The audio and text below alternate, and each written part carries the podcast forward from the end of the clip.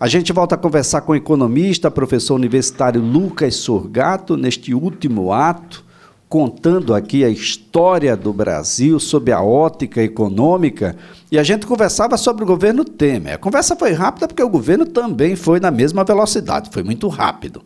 Há um governo ah, que não deveria, em tempos comuns, ter acontecido. Normalmente, ah, o vice-presidente é uma expectativa de, de presidente que, infelizmente ou felizmente, não sei, aconteceu. O fato é que deixávamos números: 3,5% de inflação, 6,5% foi o percentual da Selic, ah, deixados aí esses números ah, pelo ex-presidente Michel Temer, para quem assumiu no ano seguinte, que foi o presidente Jair Bolsonaro, atual presidente da República. Professor? Exatamente. Então, o que, que acontece? É um governo rápido, é um governo. É, não é um governo de transição, não. De fato, ele é presidente por dois anos e meio, por assim dizer. Então, ele fez realmente um governo, não foi uma transição, não foi temporário, não. Não, não. Foi um governo. Né? Demorou-se a saber a legitimidade, se a chapa podia, se podia ser o vice, se ia ter uma outra eleição, né? enfim, mas foi um governo do Temer. Tá? Ao final do ano, então, a gente tem aí, Elias, uma das eleições mais interessantes. Tá? Você teve um debate econômico aflorado, você teve debates em entre os principais membros das equipes econômicas, apesar de debates presidenciais terem sido inexistentes né, com os principais candidatos, até então com o candidato eleito. Bom, vários fatos acontecem e a sociedade, então, na sua maioria, elege Jair Messias Bolsonaro como o próximo e como o atual presidente que a gente tem vários fatores políticos, né, sociais levam a isso, mas aqui a gente está no nosso contexto econômico. Então ele assume, Elias, um país que vinha de uma crise econômica muito forte, com a tendência de recuperação ali em 2017, 2018 já começou a apresentar um crescimento econômico, mas ainda devastado pela crise. Tá? E tendo que fazer algumas políticas urgentes. A principal política econômica feita, então, no governo Bolsonaro foi a reforma da Previdência. É, ainda tímida, ainda precisando de outras reformas, ou seja, então foi uma, não foi uma reforma, Lucas, foi um arrumadinho, né? Foi uma, uma, uma demão de tinta. Porque ainda tem outras coisas a se fazer nessa reforma. Vou dar um exemplo muito atual. Um exemplo muito atual. Você pega três generais do Exército da Marinha que, para se aposentar, recebem o valor de um milhão de reais. Veja bem, tu já vai se aposentar com salário integral, que é algo que não acontece mais em nenhuma outra categoria. Tu já tem o reajuste dos que estão na, na ativa. Tu já se aposenta cinco anos antes. Ainda tem essa. E ainda recebe um milhão para se aposentar. Peraí, minha gente, isso aí está completamente errado. Isso é um absurdo. Né? Ou seja, só estou dando um exemplo de que a reforma da Previdência ainda tem que ser reformada. Porque isso aí está completamente errado. Tá? Qual, qual é a tendência, professor? Todo mundo vai ah, para o regime geral, que aí todos os brasileiros ficam brasileiros iguais, e o excedente daquilo que se ganha vai para a previdência privada. Esse é o caminho, por exemplo, de outros países, por isso, exemplo? Isso é um caminho. Isso é um caminho, Elias. O governo fala: olha, eu, governo da ordem pública, consigo garantir até tanto, né? Com esse tipo de depósito que vocês farão mensalmente, descontado diretamente do salário. Durante o período Durante X. Durante X períodos de anos. Eu chego até aqui. Depois disso, se virem. Pronto. Né? Faça a sua educação financeira, que é algo que tem que fazer.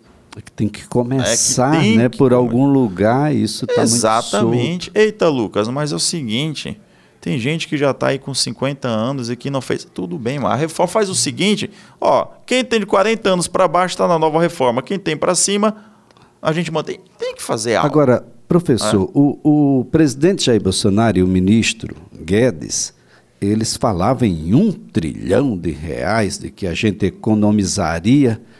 A gente está em que parte desse Olha, trilhão de economia? Porque até agora a, as coisas só afundaram. O que é que foi que aconteceu? Então fez a reforma. Vamos por partes, né? Fez lá a reforma, se esperava isso. Além disso, Elias, a gente tem que pegar o plano de governo do, do, do Bolsonaro e dar uma olhada nele, né?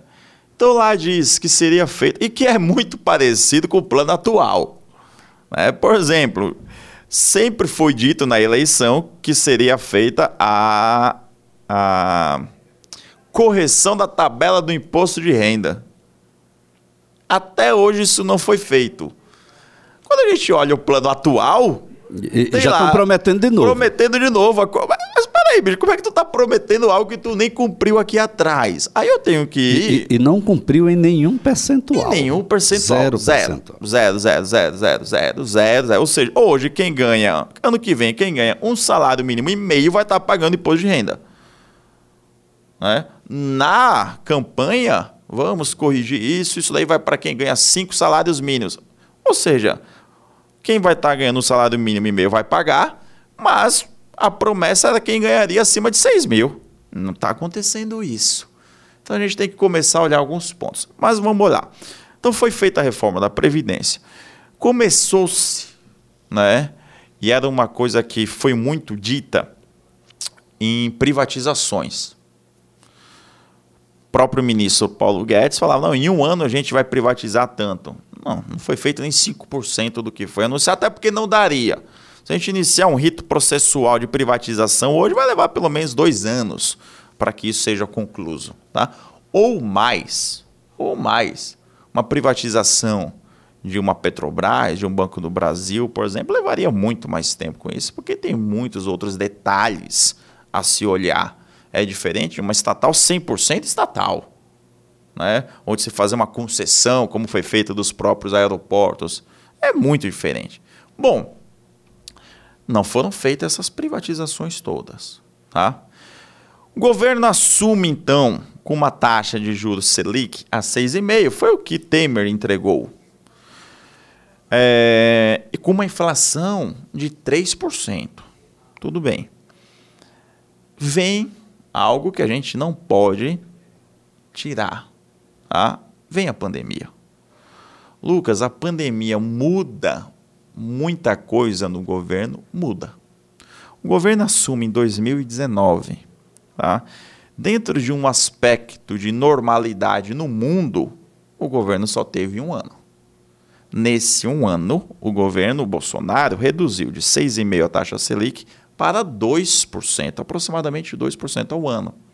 A inflação estava na casa dos 3% ainda você tinha aí uma expectativa de crescimento, apesar da taxa de desemprego ter atingido 13% ao ano.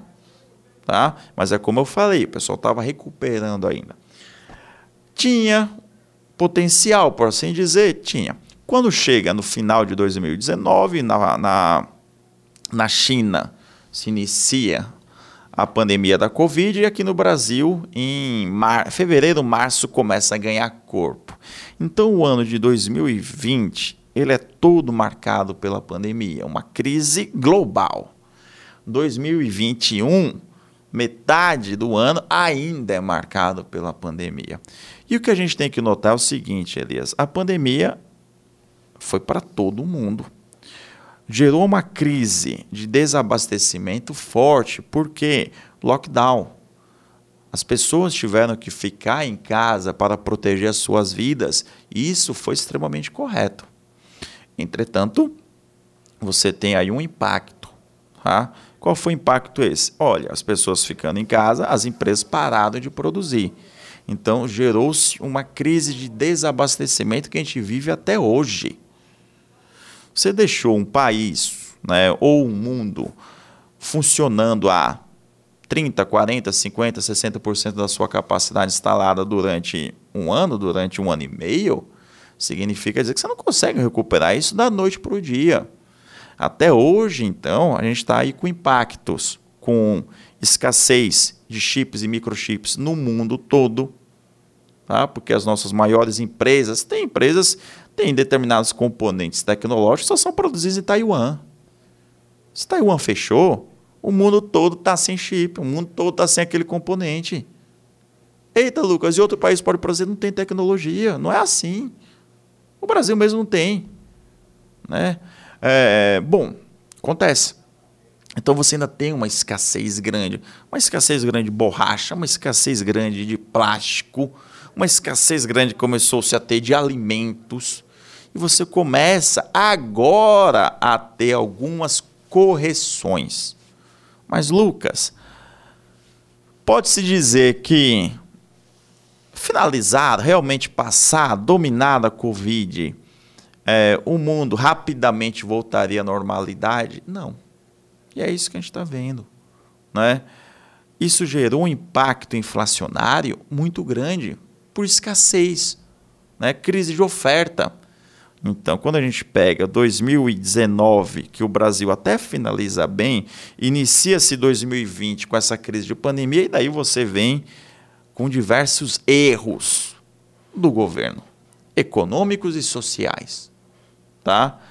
Negacionismo da ciência é um dos principais, que poderia, se fosse o contrário, ter feito o Brasil se recuperar de forma mais rápida.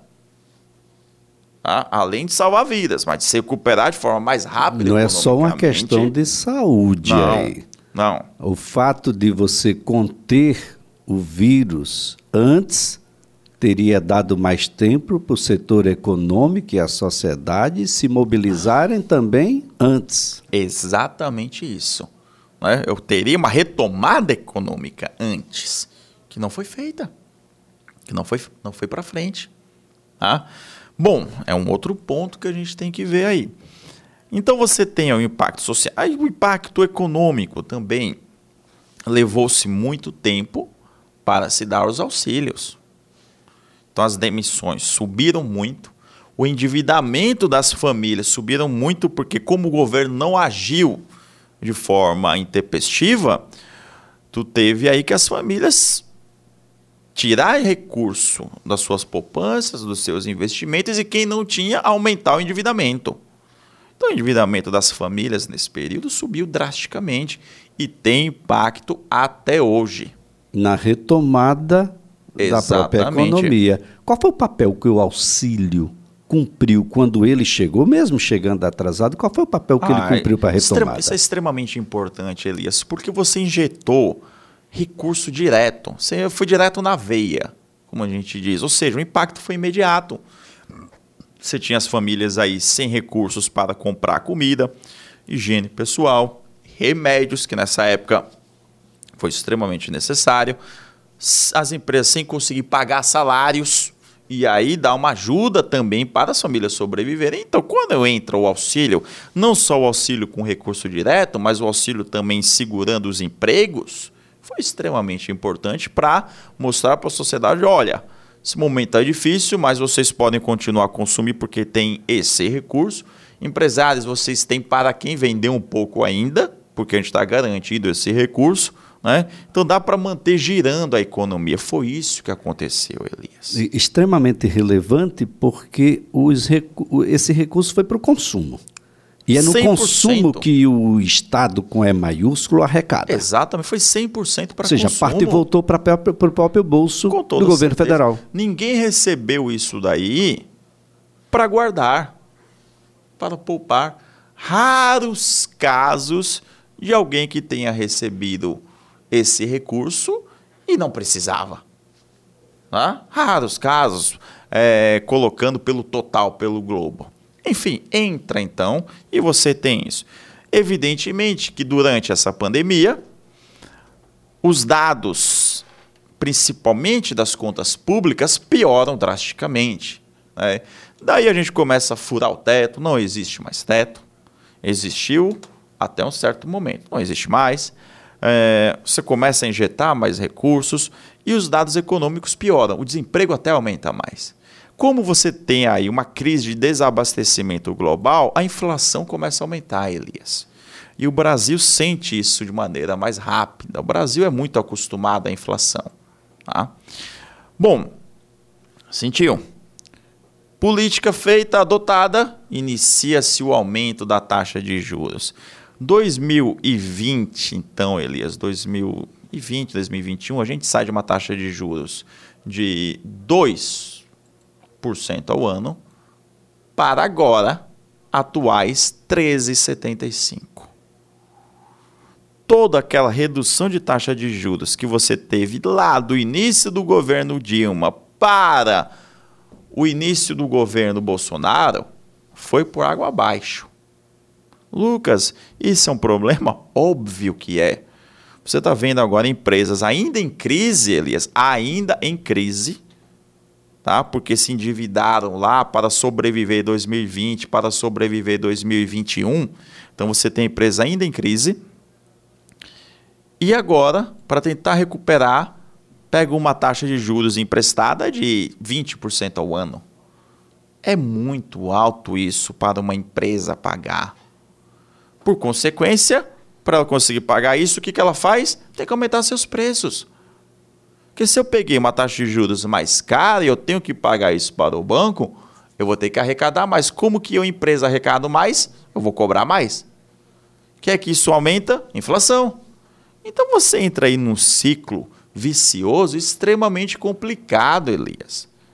E é o que a gente está vivendo hoje. Então você sai uma taxa de juros de 6,5, cai para 2, sobe para aproximadamente 14, é o atual.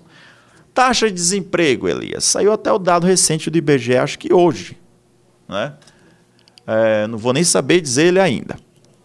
Mas a gente saiu de uma taxa de desemprego de 11% quando Bolsonaro assume.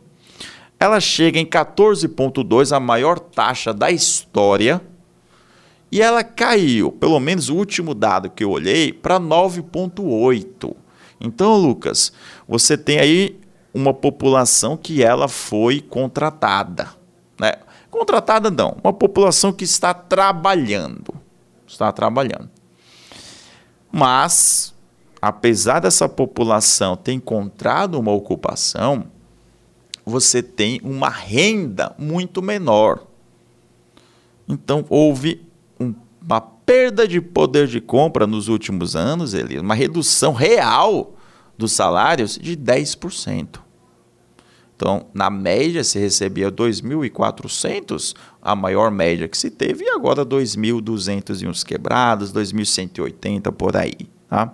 Então, veja bem, apesar de ter melhorado esse número, encontrou com 11, chegou a 14 e agora está com 9 uns quebrados, você tem uma população ganhando menos com os preços aumentando. É, e realmente o IBGE lançou aqui os números.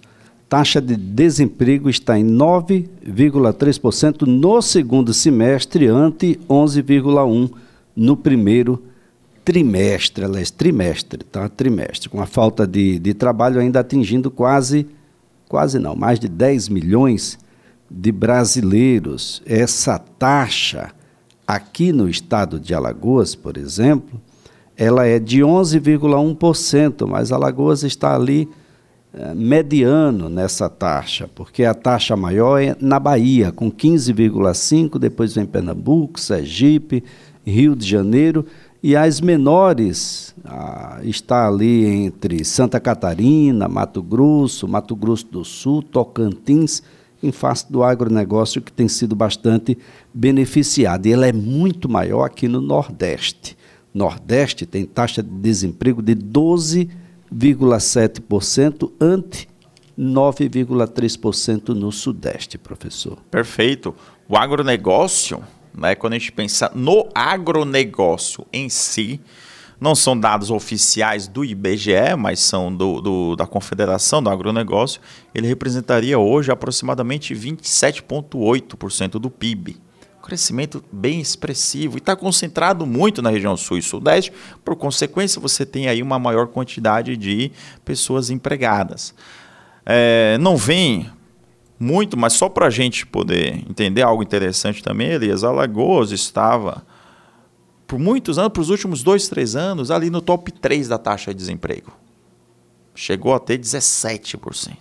Cair para 11% já é também um ganho muito interessante para o nosso estado. Muito, muito, tá? muito interessante. Agora, então, professor, nesse finalzinho aqui dessa nossa conversa sobre o governo, o atual governo, o governo do presidente Jair Bolsonaro, qual a expectativa ah, dos números para quem vai assumir esse governo em janeiro do ano que vem? Seja o próprio presidente, que é candidato à reeleição, seja um outro candidato que venha a assumir o mandato. Que é que, se, que fica de legado econômico para 2023? Perfeito. Quem assumir aí vai ter um balai de gatos grande. Perfeito, vamos lá. Seja né, o próprio presidente reeleito ou outro, o que, que a gente vai ter no final do ano? Primeiro, uma taxa de juros que deve estar aí numa Selic em 14%.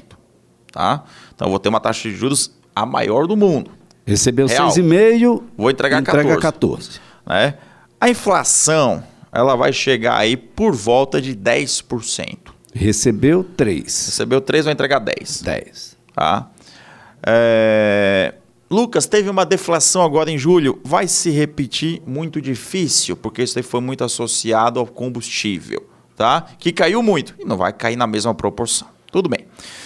Você vai receber aí um país com crescimento econômico por volta de um e-mail, né? Mais ou menos com o que recebeu, mas um e-mail vindo de crises econômicas fortes, ou seja, foi ruim você vai ter aí um déficit fiscal muito grande, né? já com o Congresso pedindo é, para que se estoure o teto, por assim dizer, suplementar.